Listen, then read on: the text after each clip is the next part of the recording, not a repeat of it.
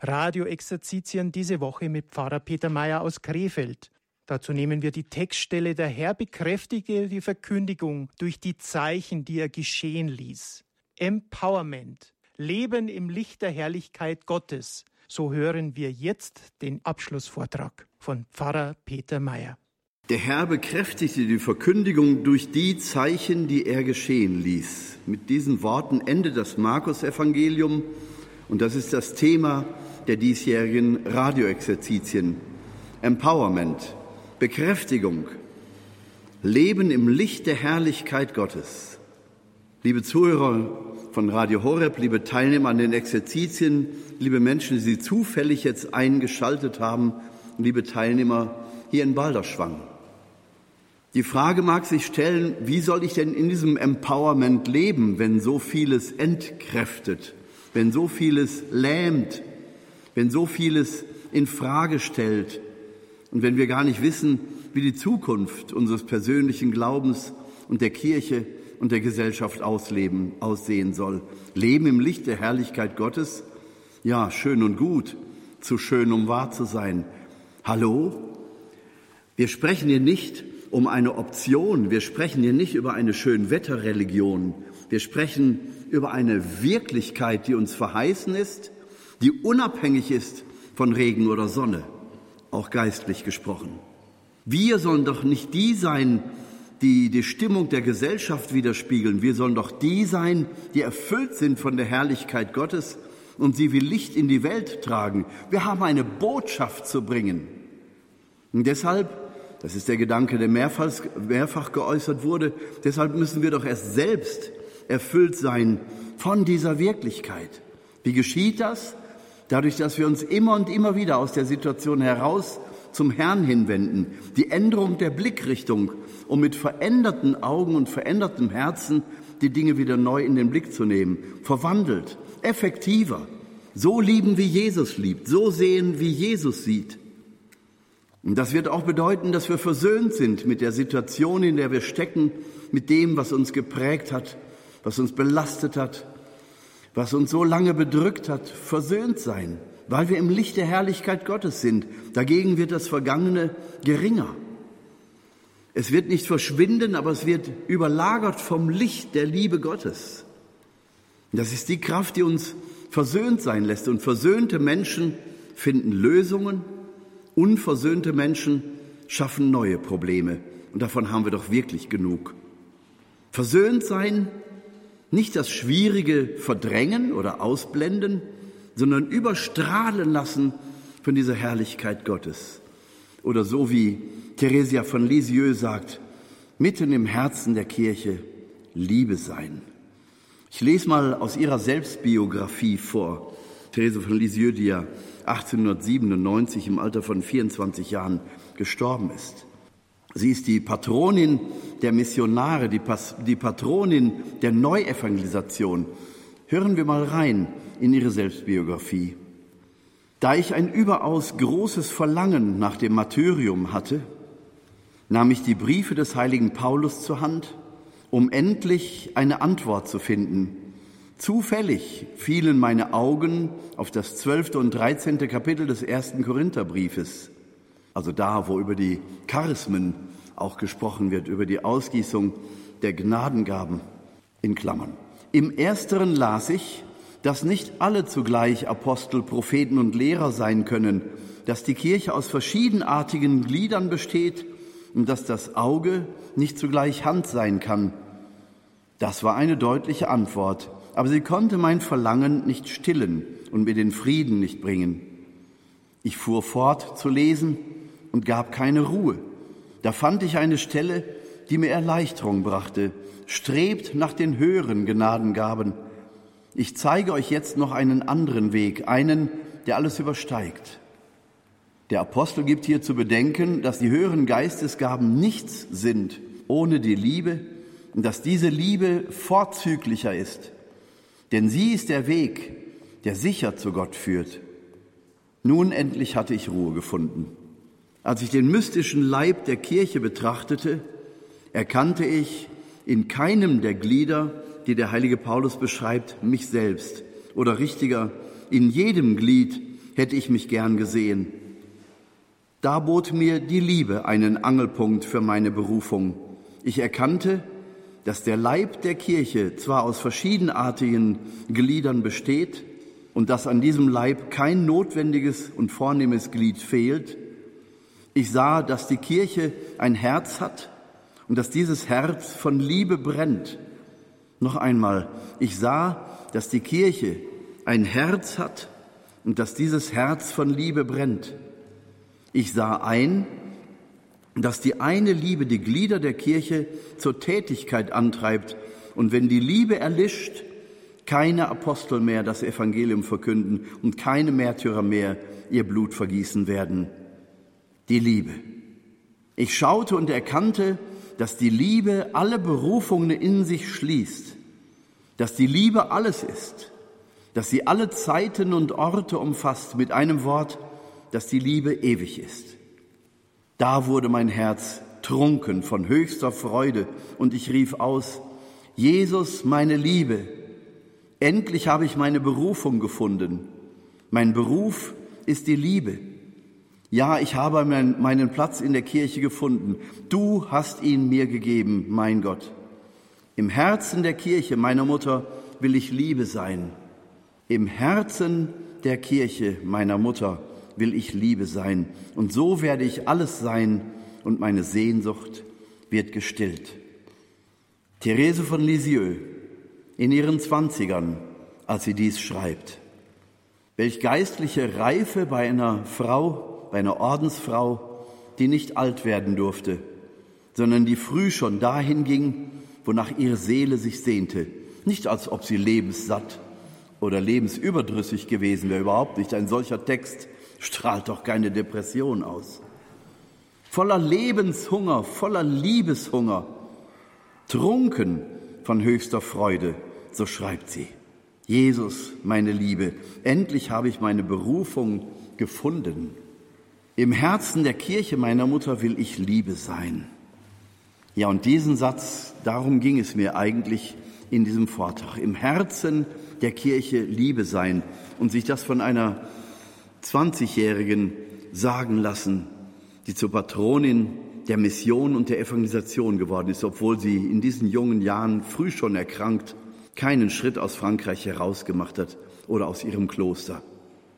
Sozusagen in der Keimzelle innerer Spiritualität oder wie wir es über Maria gesagt haben, im Wurzelgrund des Zion, im Wurzelgrund unseres Glaubens, in Jesus Christus verwurzelt. Da ist sie reif und da spielt das Lebensalter keine Rolle. Da kann sie diese Erkenntnis vermitteln. Es wird kein Märtyrer sein Blut vergießen und kein Apostel wird das Evangelium verkünden, wenn die Liebe erkaltet ist. Oh mein Gott, dass doch die Liebe in unserer Kirche nicht erkalte, dass über allen Skandalen und Missbrauchen und Machtverhältnissen und Veränderungen die Liebe niemals erkalte, denn dann ist es um sie geschehen, dann bleibt sie tote Hülle, trockene Struktur, die früher oder später zerbricht im Herzen der Kirche Liebe sein. Also die Kirche von innen her beleben mit der Liebe, die Ausdruck des Wesens Gottes ist. Wir müssen uns das bewusst machen. Es geht um das Wesen Gottes, das in der Kirche, im Reich Gottes für alle erkennbar wird. Das heißt, wenn wir im Herzen der Kirche sind und versuchen, dort Liebe zu sein, da geht es ja gar nicht um Perfektion. Es geht um das Erkennen dieser Wahrheit. Dann wird man also auch an uns dieses Licht erkennen können dann wird man auch an uns diesen Duft der Erkenntnis wahrnehmen können. Ein Duft, der von innen kommt. Diese Liebe widerspiegeln, die von Christus kommt. Und wisst ihr, dann ist es eben nicht mehr die Frage, wie viele wir sind. Wenn Mehrheiten um Machtverhältnisse ringen oder um Fragen, die meiner Meinung nach überhaupt nicht die Fragen gläubiger Menschen sind, Glaubens- und Lebensfragen, Fragen zu Schutz des Lebens im Mutterleib oder bis in höchster Alter und so weiter. Das sind Fragen, die Menschen interessieren in einer Gesellschaft, die dieses nicht mehr schützt. Wenn dann Kirche über Machtverhältnisse von Männern oder Frauen spricht, dann ist das nicht wirklich das, was die Fragen und den Hunger der Menschen beantwortet. Dann wird man sich nicht wundern müssen, dass nicht nur die gehen, denen es nicht zu modern, nicht modern genug ist, sondern dann gehen auch die oder bleiben enttäuscht auf der Strecke, die Antworten nach mehr suchen, die das vertiefen wollen, was wir hier von Theresia von Lisieux oder von vielen anderen Heiligen der Kirchengeschichte hören. Menschen, die dem nacheifern wollen, weil sie spüren, mein Gott, da geht doch das Herz auf. Die wollen geistliche Begleitung, die wollen Führung und nicht Gezänk über Missbrauchsskandale oder über Machtverhältnisse. Die Notwendigkeit erkennen, das, wovon Kirche lebt, erkennen. Darum geht es, nicht alte Männer durch alte Frauen ablösen. Ich sehe gar keine jungen Frauen in dem neuen Ansatz da. Also im Herzen der Kirche Liebe sein, gehen wir von diesem Ansatz aus und dann schauen wir auf die Liebe Gottes, die größer ist als alles, so wie Paulus sagt. Und alle Gnadengaben, über die wir gestern auch gesprochen haben, die so wunderbar sind, weil Gott sie schenkt, um uns zu helfen, den Leib Christi hier auf der Erde aufzubauen. Nicht um selbst groß rauszukommen. Wer das will, der hat schon den falschen Ansatz. Bei dem wird es mit den Charismen schräg. Es wird eine Schieflage kriegen und es wird sich irgendwann als Betrug rausstellen. Nein, die Gnadengaben werden gegeben zum Aufbau des Leibes und jeder bekommt etwas und niemand bekommt nichts. Also, aber all diese Gaben, die Gott uns gibt, sind auf der Basis, dass wir Menschen sind, die verstanden haben, worum es Jesus geht das Evangelium vom Reich Gottes zu verkünden, zu verkörpern und Raum dafür zu schaffen. Darum geht es. Und dann das Wichtige vom Unwichtigen unterscheiden lernen, die Weite des Blickes zu haben in einer Zeit, wo Kirche in äußerster Gefahr ist, in Existenznot geraten ist. Und wer sollte denn anfangen, der Kirche diese Liebe von innen her neu einzufördern, wenn nicht die, die es begriffen haben oder die vor Liebe brennen? Warte doch nicht, bis du dazu eingeladen oder aufgefordert bist. Das Kirchenrecht äh, schreibt es doch vor im Kanon 215, 216. Wir haben es vorige Tage gelesen, vorgelesen bekommen. Da wird vom Recht und von der Pflicht aller Getauften gesprochen, Vereinigungen und Unternehmungen zu gründen und durchzuführen. Also im staatlichen Sinne auch EVs, eingetragene Vereine zu bilden mit Statuten aber eben auf der untersten Ebene des Kirchenrechts, nämlich als freie Initiative von Gläubigen. Diese Initiative ist gewollt und wird auch gefördert durch das Kirchenrecht. Sie braucht keine Genehmigung durch Obrigkeiten. Fangt an, getauft, äh, Getaufte.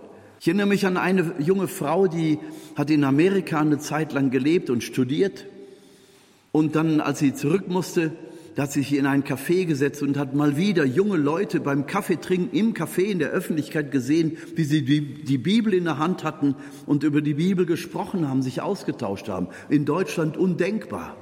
Und sie sagt, was habe ich da gelebten Glauben erlebt? Und ich wäre gerne geblieben, da in Amerika, wo der Glaube einen ganz anderen Stellenwert in der Gesellschaft hat. Und dann saß sie da im Café, setzte sich in die Nähe dieser beiden jungen Männer, die die Bibel lasen, und sagte, Ach, wie gerne würde ich bleiben. Warum? fragten die. Ja, ich bin Deutsche und ich muss zurück.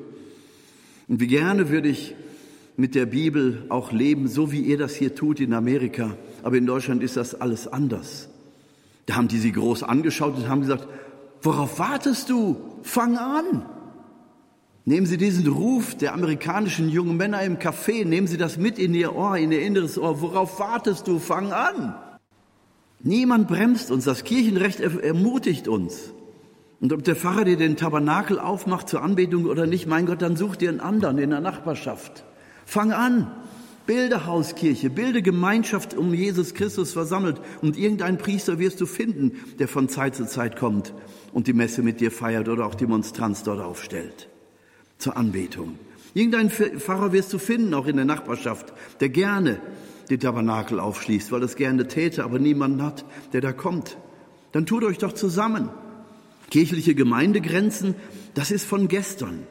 Das ist, ist Struktur, die noch existiert, aber es wird immer mehr um geistliche Schwerpunkte gehen, an denen wir selber mitarbeiten müssen. Und betet darum, dass Gott euch die Menschen an die Seite stellt, die er vorgesehen hat um das Reich Gottes hier auf dieser Erde erfahrbar zu machen. Wo zwei oder drei in meinem Namen versammelt sind, bin ich mitten unter ihnen. Und heute haben wir gehört im Evangelium, wo ich bin und mit dem Finger Gottes die Dämonen austreibe, da ist das Reich Gottes. Also fangt an im Café zu dritt. Wenn andere sagen, macht ihr denn da? das ist nichts, was dich besorgen müsste, kann man dann sagen. Das heißt, auf diplomatisch halte ich da raus. Fangt an. Also die Liebe Gottes verkörpern. Schauen wir nochmal auf diese Liebe, die Theresia von Lisieux in ihrem Herzen hat und somit Patronin der Missione, der Missionare wird und Patronin der, der Evangelisten, der Neuevangelisierung. Theresa von Lisieux, auch durch ihr jugendliches Alter und die Krankheit, von der sie spürt, dass sie sie nicht überleben wird hier auf der Erde, die aber keinesfalls die, die Liebe raubt und die Freude raubt. Sie wird elementarisiert, sie wird jung an Jahren schon auf das Wesentliche konzentriert. Worauf kommt es an, wenn ich morgen vor meinem Vater im Himmel auftauche? Worauf wird es jetzt ankommen? Ihn zu verkörpern, die Liebe zu leben, die ich von ihm verstanden habe. Wenn ich noch nicht genug verstanden habe, dann möge er mir das klarere Verständnis geben durch das Licht, in das er mich stellt, in das Licht seiner Herrlichkeit. Und so sitzt Theresia von Lisieux als junge Ordensfrau krank auf ihrer Bettkante und hat alles. Sie hat alles, weil sie Gott hat. Die Liebe Gottes hat sie also erkannt. Und die Liebe Gottes wird uns von Jesus offenbart. Jesus offenbart uns den Vater. Ohne Jesus können wir Gott als Vater, als liebenden Vater nicht erkennen. Menschlicher Geist kann uns allenfalls als Frucht der Logik deutlich machen, hier ist so viel Intelligentes auf dieser Erde, da muss ein Schöpfer dahinter sein. Ja, und weiter kommt menschlicher Geist schon nicht. Da muss irgendwo ein Gott sein. Und dieses dieses Ambivalente, dieses Unbestimmte, da muss irgendwo ein Gott sein. Wie der näher zu definieren ist, kann menschlicher Geist schon gar nicht ergründen. Und das ist der Ansatz der Gnosis. Aber darüber habe ich genug gesprochen. Das ist ja das Gottesbild, das heute auch verkörpert wird. Ein unpersönlicher Gott weit weg und wie ich hier und heute lebe, ist völlig egal. Ich muss entscheiden. Gut und böse gibt es nicht. Die Grenzen sind fließend. Verstehen Sie den massiven Unterschied? Bleiben wir bei Therese von Lisieux, die todkrank auf ihrer Bettkante sitzt und Gott lobt und preist und die Liebe in ihrem Herzen hat und genau begriffen hat, worum es geht. Sie hat also erkannt durch Jesus, der uns Gott den Vater offenbart, dass Gott reine Liebe ist, reines Licht und keine Finsternis ist in ihm. Sie hat begriffen durch Jesus, dass Gott liebender Vater ist und diese Liebe Gottes zeigt sich in zwei Hauptsträngen. Nämlich einmal die Hingabe. In seinem Sohn Jesus Christus geht Gott sich hin bis zum letzten Blutstropfen. In dem Film Die Hütte wird deutlich, wo Mackenzie, der Hauptdarsteller, in der Begegnung mit Gott, Gott, der da zu ihm spricht durch diese afrikanische Frau, die da in der Küche steht und Brot backt. Sie sind in der Diskussion und Mackenzie wirft Gott also vor, dass er die Eigenart hat, die Menschen alleine zu lassen, wenn sie am meisten leiden. Oh nein, spricht Gott durch diese afrikanische Frau. Nein, ich habe die Menschen niemals allein gelassen. Ich habe dich, Mackenzie, nie allein gelassen. Aber deinen Sohn hast du allein gelassen am Kreuz, als er geschrien hat, mein Gott, mein Gott, warum hast du mich verlassen? Nein, sagt Gott, sprechend durch diese afrikanische Frau. Und Tränen rollen ihr in dem Augenblick die Wangen runter. Nein, ich habe meinen Sohn niemals allein gelassen. Aber du musst das Geheimnis noch verstehen. Dann zeigt sie ihre Hand und an der Hand sind die Wundmale Jesu. Gott leidet in seinem Sohn Jesus Christus. Und Gott zieht sich nicht aus dem Leiden dieser Welt heraus, sondern er steigt mitten hinein. Glaube nicht, dass das Leiden, das du gelitten hast, mein Kind, jemals an mir vorübergegangen wäre. Ja, aber warum veränderst du es dann nicht? Das ist eben das Geheimnis der Liebe.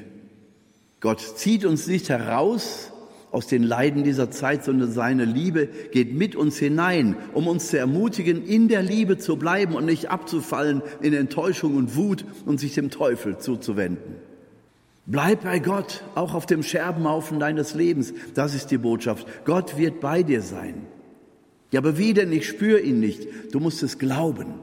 Ihr müsst Glauben an Gott haben, bekräftigt Maria bei den Jüngern im Abendmahlsaal, da wo sie nichts mehr sehen und verstehen. Gott wird uns immer Menschen und Engel und Maria an die Seite stellen, um diese Botschaft neu eingeflüstert zu bekommen. Du musst Glauben an Gott haben, du musst dranbleiben, Kind Gottes. Empowerment, das heißt doch, drück den Knopf, den Powerknopf und es ist alles vorhanden. Die ganze Energie, die gebraucht wird, damit du zu deinen Möglichkeiten kommst. Wie ein Apparat, der Musik hervorbringen soll oder in eine andere Funktion auslöst. Diese Power, diese Kraft kommt vom Heiligen Geist und dann bleib dran, auch auf dem Scherbenhaufen deines Lebens, auch auf der Bettkante kurz vor deinem Tod. Wenn du da sitzt und dir bewusst wirst, die Liebe Gottes ist in meinen Leiden mitten zugegen und mir fehlt es an nichts. Ich leide wie ein Hund, aber ich bin erfüllt von dieser Liebe und der Gegenwart Gottes. Die Leiden werde ich nicht verändern können, aber ich darf daran glauben und ich muss daran glauben, dass Gott in allem zugegen ist. Das ist dieser Strang der Liebe Gottes, der sich in der Hingabe zeigt.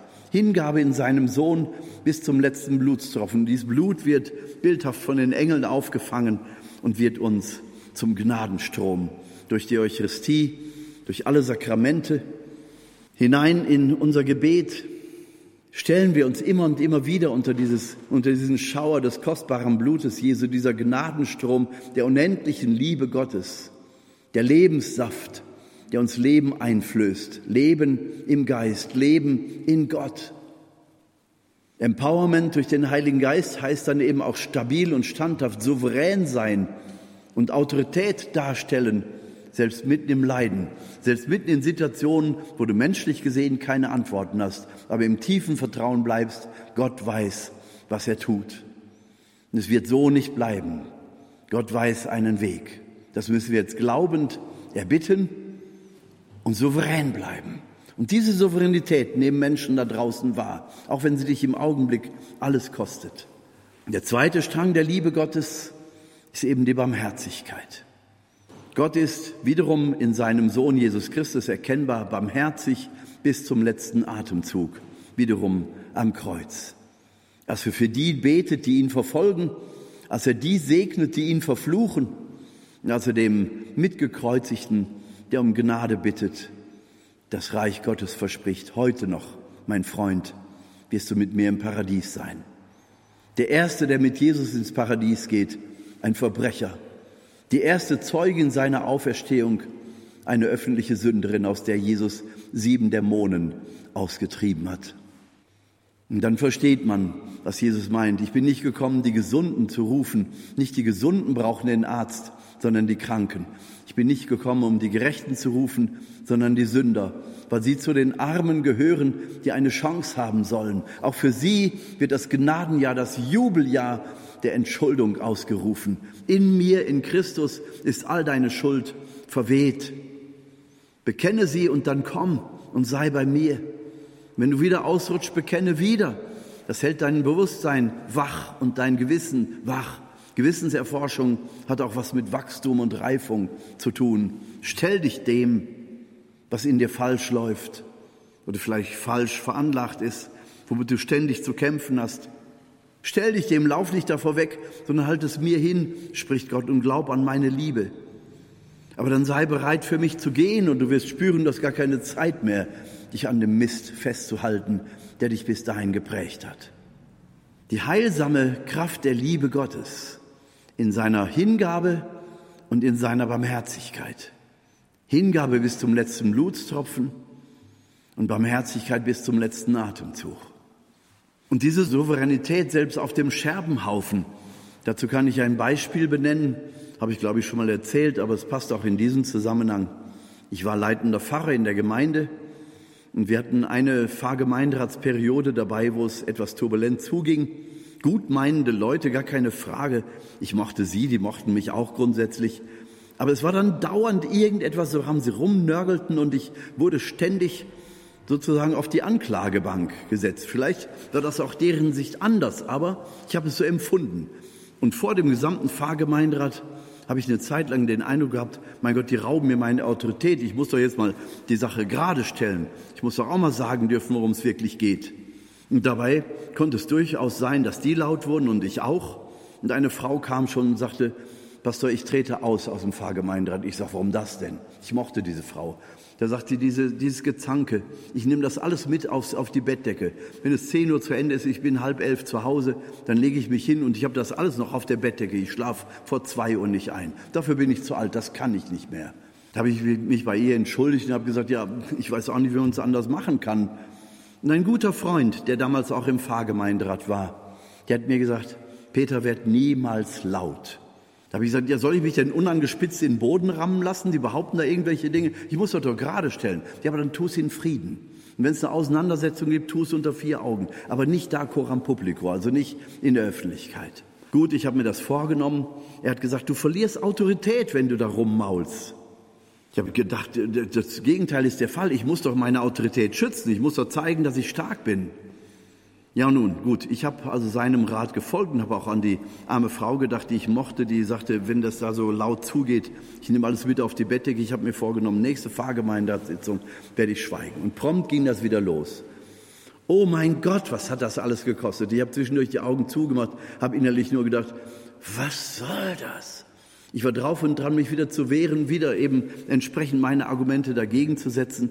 Ich habe einfach nur ausgehalten. Ich bin einfach nur still gewesen. Aber das war ein Kampf, kann ich Ihnen sagen. Ich habe gar nicht wirklich gehört, was die anderen gesagt haben. Ich hatte so viel mit mir selber zu tun. Ich bin also ruhig geblieben. Gut. Und dann gab es natürlich auch andere Themen. Und wir sind dann übergegangen zu den anderen Themen, die dann wieder ganz normal waren. Ich habe mich gefühlt wie ein gerupftes Sohn in der Öffentlichkeit. Ne? Ich hatte das Gefühl, die haben mir alle Autorität geraubt, weil ich einfach nur geschwiegen habe, während die mich angeklagt haben. Am nächsten Tag kommt einer von den jungen Leuten aus dem Pfarrgemeinderat. Pastor Meyer, das war die schönste Pfarrgemeinderatssitzung. Wir durften endlich mal sagen, worum es uns ging. Da habe ich gesagt, das habt ihr doch dauernd schon gemacht. Ja, aber Sie haben doch nie zugehört. Aha, dachte ich, okay. Da war auf einmal ganz Frieden drin. Ich habe gedacht, meine Güte, sollte das eine Frucht sein von meinem inneren Kampf? Ich war also verblüfft und dann kam irgendwie ein paar Tage später auch die Frau, die mir vorher sagte, ich trete aus, weil dieses, diesen Ärger kann ich nicht ertragen. Die kam und sagte, boah, Pastor Meier, Sie waren aber souverän. Habe ich gesagt, was war ich? Ich habe mich gefühlt wie ein gerupftes Huhn, wie jemand, der unangespitzt in den Boden gerammt wird. Und die sagt, Sie waren aber souverän. So kann das also sein, dass Selbstwahrnehmung und Fremdwahrnehmung völlig unterschiedlich sind. Und da habe ich gespürt, dass es wirklich offensichtlich auch etwas mit Reife zu tun hat und habe dann begriffen, was das bedeutet, dass Jesus als Dorngekrönter da steht vor Pilatus und vor der keifenden Menge, die seinen Tod fordert. Und er spürt genau, was gesagt werden musste, ist alles gesagt. Jedes Wort, das ich hier noch spreche, ist eins zu viel. Jetzt geht es darum, einfach die Liebe Gottes auszustrahlen. Mit den Zeichen des Todes am Körper steht dieser Mann da, dieser Jesus, mein bester Freund, und sagt nichts und steht da einfach nur aufrecht und gibt damit das Beispiel von Autorität, von Souveränität. Und Pilatus ist gemüßigt zu sagen, seht, das ist der Mensch, der Mensch, von dem Paulus später im Kolosserbrief schreiben wird, der Mensch, durch den und auf den hin alles erschaffen ist. Zu Tode verletzt steht er da und ist souverän. Das kostet ihn mit Sicherheit auch alles, aber er schafft es, weil er im Vater ist und nicht abhängig von den Umständen, von dem Gekeife und von der Hilflosigkeit des Vertreters des römischen Reiches, Pilatus. Mein lieber Schwan, wir haben ganz vieles in unserem Leben wirklich nur ansatzweise begriffen. Und wir sind alle dabei, weiter zu lernen. Zu lernen, weiter in diese Autorität hineinzuwachsen, die uns zuwächst, wenn wir in der Liebe Gottes bleiben. Hingabe bereit bis zum letzten Blutstropfen, übrigens das, Lieblingswort von Mutter Teresa, Total Surrender. Gib dich ganz hin. Wenn es sich alles kostet, umso besser.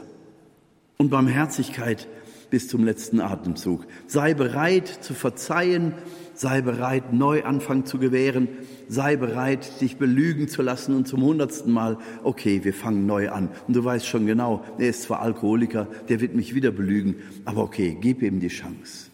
Und distanziere dich aber gleichzeitig, dass sich diese Lügerei von einem Alkoholiker nicht verrückt macht. Sei in Gott. Verwurzel dich da. Blickrichtung geändert. Du hängst von Gott ab und nicht von der Situation mit einem Alkoholiker als Ehepartner. Du wirst das, du wirst die Situation anders tragen können, je mehr du dich innerlich davon distanzierst und beim Vater bist. Und dann wirst du mit ihm, mit seinem liebenden Herzen, mit seinen liebenden Augen deinem Partner die 120. Chance geben. Wohlwissend, der arme Kerl wird es gar nicht anders schaffen, aber du wirst eine Barmherzigkeit entfalten. Du wirst ein Mitleid entwickeln und nicht dieser Schuft hat mich so oft schon belogen und betrogen und auch verhauen. Verstehen Sie, das ist hier nur ein Beispiel. Jetzt mag einer oder anderer sagen, das ist aber sehr leicht gesagt, Pastor Meier. Ja, gesagt ist es leicht, getan ist es schwer, ich weiß das. Aber es ist ja auch ein Lernprozess, dahin zu gelangen, dass ich mehr im Vater bin, als in den Umständen des Augenblicks. Das habe ich da in der Pfarrgemeinderatssitzung damals begriffen. Mein Freund, der da im Pfarrgemeinderat sah, der saß mir schweigend gegenüber. Mit großen Augen nickte er mir unmerklich zu. Ich habe nur gedacht, oh mein Gott, wenn der wüsste, was mich das im Augenblick kostet. Er schien es gewusst zu haben. Ja, also lass es dich kosten, lass es dich alles kosten, wenn nötig. Und dann setze ich zu Theresa von Lisieux auf die Bettkante ihres Krankenbettes und sage ihr einfach Danke. Du hast viel verstanden mit deinen 20 und 24 Jahren und ich bin immer noch dabei zu lernen. Aber ich fange an zu verstehen. Ich fange an, immer mehr hineinzuwachsen in diese Wirklichkeit, in das Leben im Licht der Herrlichkeit Gottes. Da, wo du dich für Gott entscheidest, da, du, da, wo du dich für Jesus Christus entscheidest, da haben die Dämonen keinen Platz. Da findet diese Verwandlung in das Licht der Herrlichkeit Gottes in dir statt und durch dich in deine Umgebung hinein. Boah, Sie waren aber souverän. Beim ersten Mal habe ich gestaunt, habe gesagt, ich war überhaupt nicht souverän. Ich habe aber so gewirkt. Und dann lass doch. Die Außenwirkung ist doch entscheidend. Oder ein anderes Beispiel. Ich war in einem Schwesternkonvent und habe bei allen Schwestern die Beichte gehört. Da kommt die Oberin und sagt, Tja, Pastor Meier, jetzt haben Sie den Einblick hinter unsere Kulissen. Jetzt wissen Sie auch, dass bei uns nur mit Wasser gekocht wird. Ich sage ja, womit denn sonst? Glauben Sie doch nicht, dass ich hierhin komme, um Heilige vorzufinden.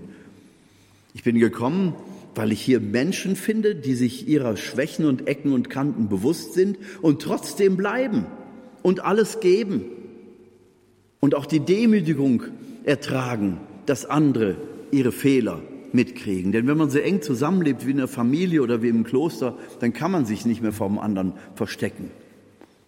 Die das erkennen, die das beichten, die auch die anderen bereit sind, um Entschuldigung zu bitten, dann wieder miteinander in die Knie zu gehen, auch wenn man so eine dicke Halskrause hat und denkt, boah, was geht dir mir auf die Nerven. Aber du machst es weiter, du gibst es Gott ab. Das, was es dich kostet, kannst du doch zu Jesus ans Kreuz hängen. Das ist doch Leiden, das du verwandeln kannst ins Leiden zur Erlösung der Welt, zur Neuevangelisierung der Kirche. Gott hat keine Heiligen geschaffen, die sollen wir werden. Nicht durch Perfektion und Vollkommenheit, sondern Vollkommenheit in der Liebe. Das heißt in der Selbstüberwindung, selbst wenn es sich alles kostet, dranbleiben. Und das habe ich in dem Konvent gefunden und das habe ich der Oberin erzählt. Ich finde Menschen, die längst gehen könnten die sagen, ich habe genug. Oder die sagen können, ich zerbreche an meinen eigenen Fehlern, weil hier im, im Spiegel der, der anderen Schwestern, die mir nah an der Seite stehen, erkenne ich ja noch viel mehr meine Unvollkommenheit. Aber genau deswegen bleiben sie, sind bereit, ihre 100 Prozent und auch ihre Ecken und Kanten mit einzubringen, damit Gott etwas draus macht. Ich sage, das ist das, was ihr seht hinter den Kulissen, was ich jetzt auch sehen darf durch die Beichte. Aber ich sage Ihnen eins, und ich werde wiederkommen weil ich fasziniert bin von dieser Tatsache, dass hier Menschen, ganz normale Menschen sind, die ihre Ecken und Kanten und ihre Freuden und ihre, äh, ihre Fähigkeiten einbringen, ihre 100 Prozent einbringen, um einen Raum zu schaffen, in dem Gott zugegen sein kann. Und ich sage Ihnen, der ist spürbar bei euch, weil ihr alles gebt, weil er eine Liebe verkörpert, die dieser Liebe Gottes entspricht. Total Surrender, wie Mutter Teresa sagt. Also diese Ganzhingabe und die Barmherzigkeit bis zum letzten Atemzug. Da danken wir auch ganz besonders Schwester Faustina für diese Gnade, das erkennen zu dürfen, dass Jesus der barmherzige Jesus ist. Lernt von mir, denn ich bin gütig und demütig von Herzen. Und barmherzig bis zum letzten Atemzug. Wir haben jederzeit die Möglichkeit, zu ihm zurückzukehren, die Barmherzigkeit einzufordern. Das Gleichnis vom verlorenen Sohn macht das deutlich, selbst als er alles verspielt und verjubelt hat. Aber auch da wieder erkennbar, Da in dem Moment, wo er an seine absoluten Grenzen kommt, wo er nichts mehr zu verlieren hat, da war er, wo er bei den Schweinen im Mist sitzt, tiefer kann er gar nicht mehr fallen. Durch Sünde herbeigeführt, aber der Effekt ist derselbe wie im Abendmahlsaal bei den Aposteln mit, mit dem Latein am Ende. Ich stehe mit dem Rücken an der Wand. Was soll ich auf dieser Welt noch? Ich habe nichts mehr zu verlieren. Ich gehe nach Hause und frage meinen Vater. Das steht da übrigens dreimal in diesem Gleichnis. Dreimal nimmt er sich das vor. Das heißt, es ist auch ein richtiger Prozess, denn auch das ist nochmal eine zusätzliche Demütigung. Mein Gott, jetzt muss ich eingestehen, dass ich wirklich die absolute Flasche bin, dass ich alles verjubelt, alles verspielt habe, Misserfolg und dazu noch die Sünde. Mein Gott, ich werde mit hochroten Ohren, mit hochrotem Gesicht nach Hause kommen. Da kommt er an es ist kein Wort mehr erforderlich. Der Vater kommt ihm entgegen nimmt ihn in die Arme.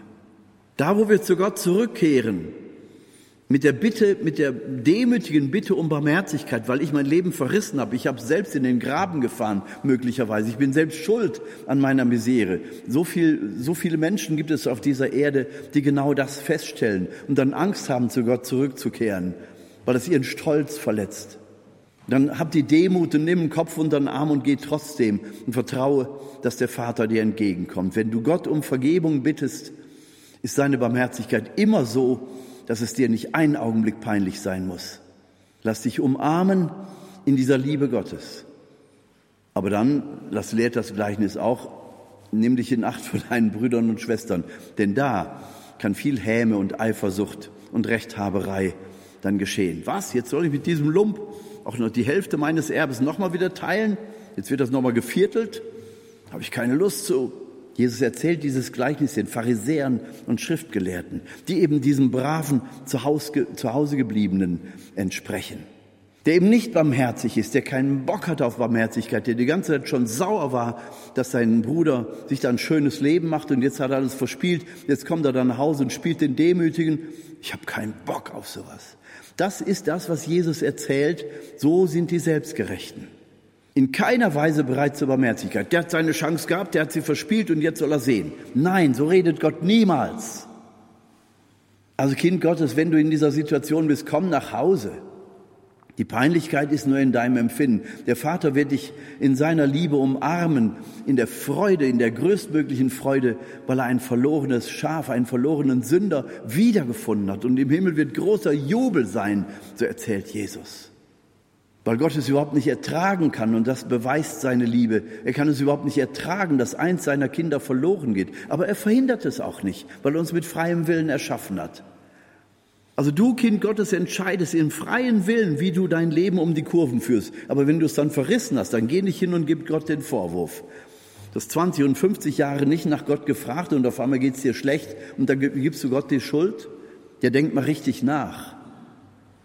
Also diese Liebe, die Liebe Gottes, die uns in der Hingabebereitschaft Gottes und in der Barmherzigkeit Gottes deutlich wird.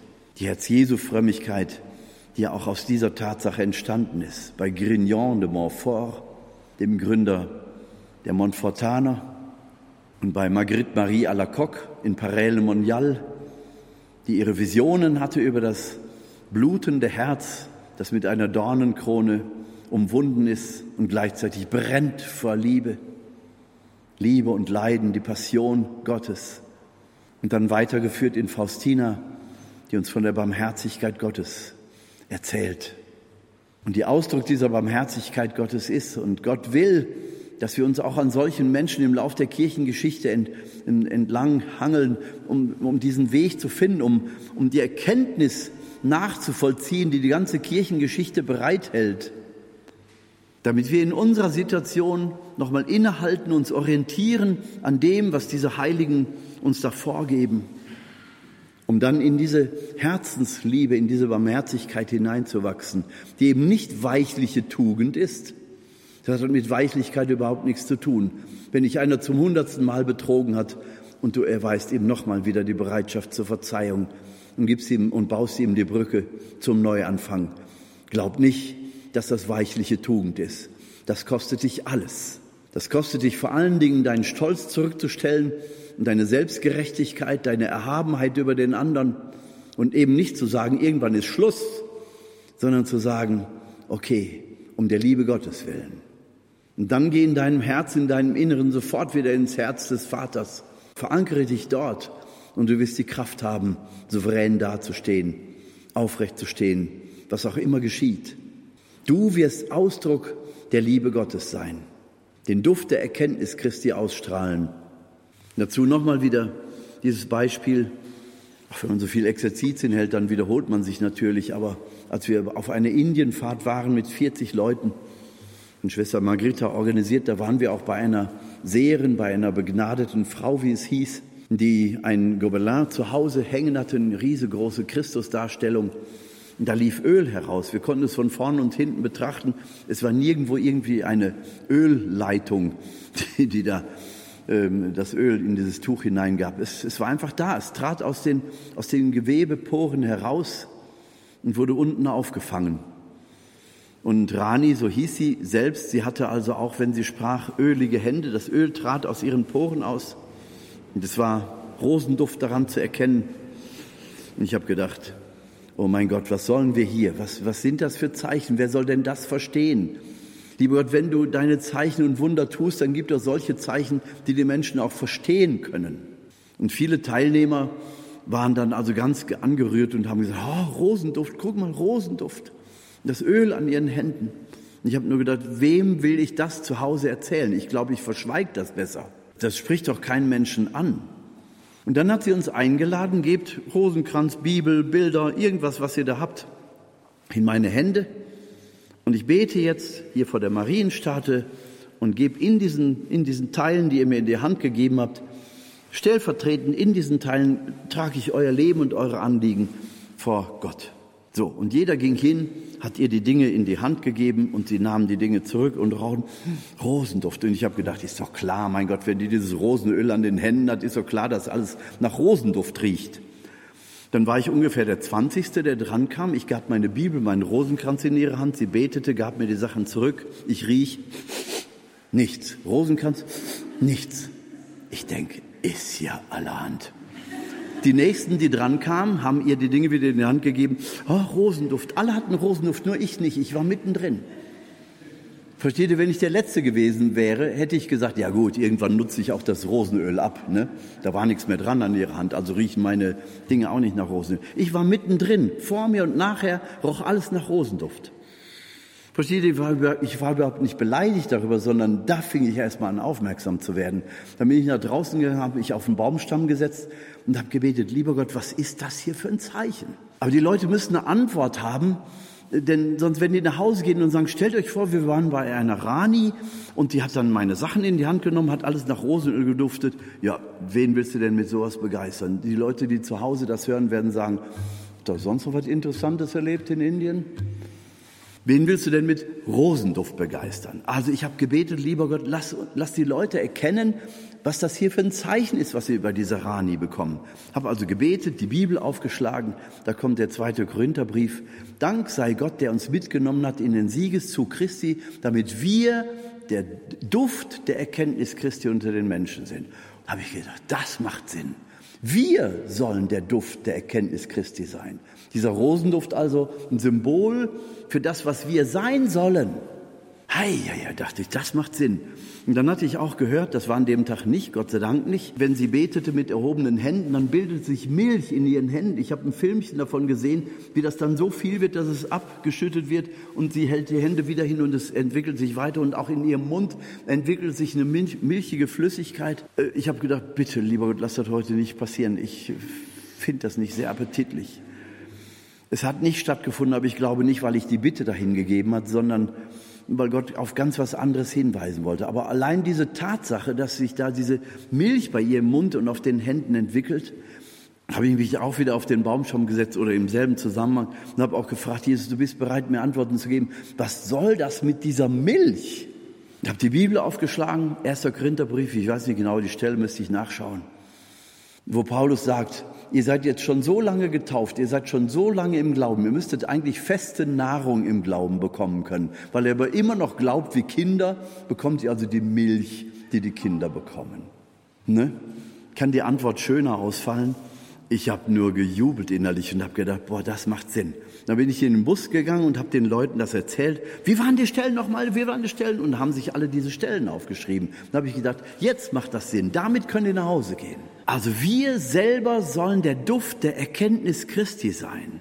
Und das sind wir, wenn wir in diese, in diese Liebesstränge Gottes eintauchen, wenn wir bereit sind zur Selbsthingabe. Und wenn es weh tut, dann ist es gerade richtig und die Barmherzigkeit Gottes verkünden und verkörpern, selbst wenn wir uns belogen und betrogen fühlen, bleib dran, verkörper und verkünde die Liebe Gottes. Du bist doch Träger des Lichtes, du hast doch einen Auftrag, Kind Gottes. Du sei Duft der Erkenntnis. Und du sei so reif, dass du eben nicht mehr die Babymilch brauchst, sondern feste Nahrung verträgst. Und zur festen Nahrung gehört es, standhaft zu bleiben, wenn sie dich anpfeifen.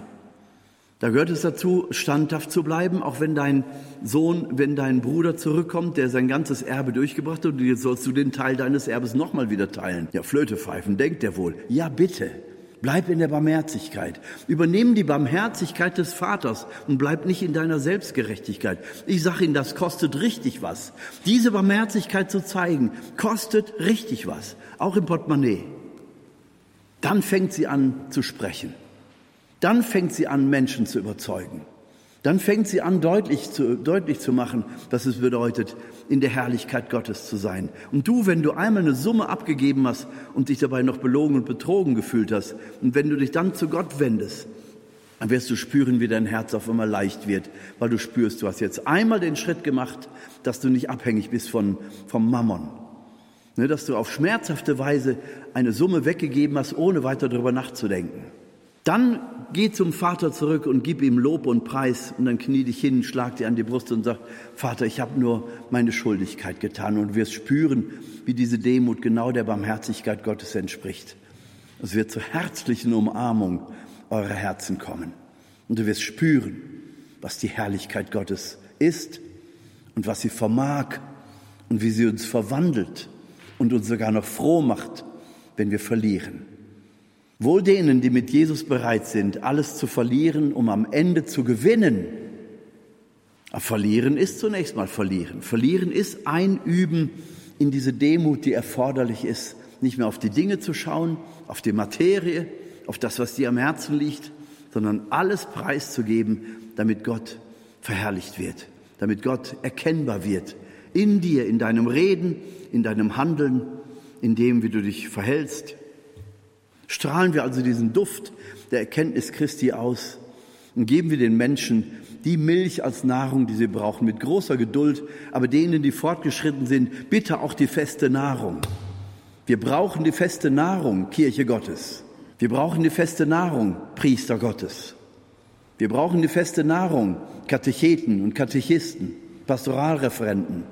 Wir brauchen die, die feste Nahrung, alle Getauften der Kirche. Also was willst du? Fang an, haben die jungen Männer zu dieser jungen Dame aus Deutschland gesagt, die da mit der Bibel im Café saßen. Was willst du? Fang an. Ja, Jesus, wenn wir nach Hause gehen, lass uns bereit sein, anzufangen, neu anzufangen, umzusetzen, was wir in deinem Licht verstehen oder besser verstehen, was wir immer schon geahnt haben, aber jetzt bestätigt bekommen. Wir sind in einer Zeit angekommen, wo wir nicht warten können, bis irgendjemand beginnt, sondern ich sobald ich verstehe, sobald ich dir nahe komme, Jesus, und du mich anlächelst und sagst, ja, fang an. Und ich dann dir die Angst sage, ich weiß aber nicht, wie es geht und ich weiß nicht, ob ich Erfolg habe. Also hast du wieder Angst um dich? Nein, Jesus, irgendwie nicht und irgendwie doch, aber bitte sei du dabei. Habe ich das jemals bezweifelt, sagt Jesus? Also Kinder Gottes, fangt an in diesem treuen, in dieser treuen Liebe zu Gott, in diesem Wissen, dass er euch niemals alleine lässt dass er euch in dem Maße bestärkt, wie ihr Schritte macht. Nicht vorher, sondern indem ihr losgeht. Und er wird die Gnadengaben dann vermitteln, wenn ihr bereit seid, euch für ihn lächerlich zu machen. Auf wunderbare Weise wird er seine Gegenwart beweisen. Aber nicht drei Wochen vorher, damit du mit einem Kapital seiner Gegenwart losgehst, sondern im tiefen Vertrauen. Und so wie er will und wann er will wirst du ihm bei der Arbeit zuschauen, Kind Gottes. Er wird dich niemals verlassen, denn er hat dir eine Verheißung gegeben. Ich werde bei euch sein bis ans Ende der Welt. Danke, Jesus, für diese Verheißung. Danke, Jesus, für diese Stärke, in die du uns hineinwachsen lässt. Danke für alles, was du durch uns tun willst. Es wird spannend. Wir sind bereit anzufangen, Jesus. Danke, dass du da bist. Danke für deine Herrlichkeit, die niemals endet. Amen.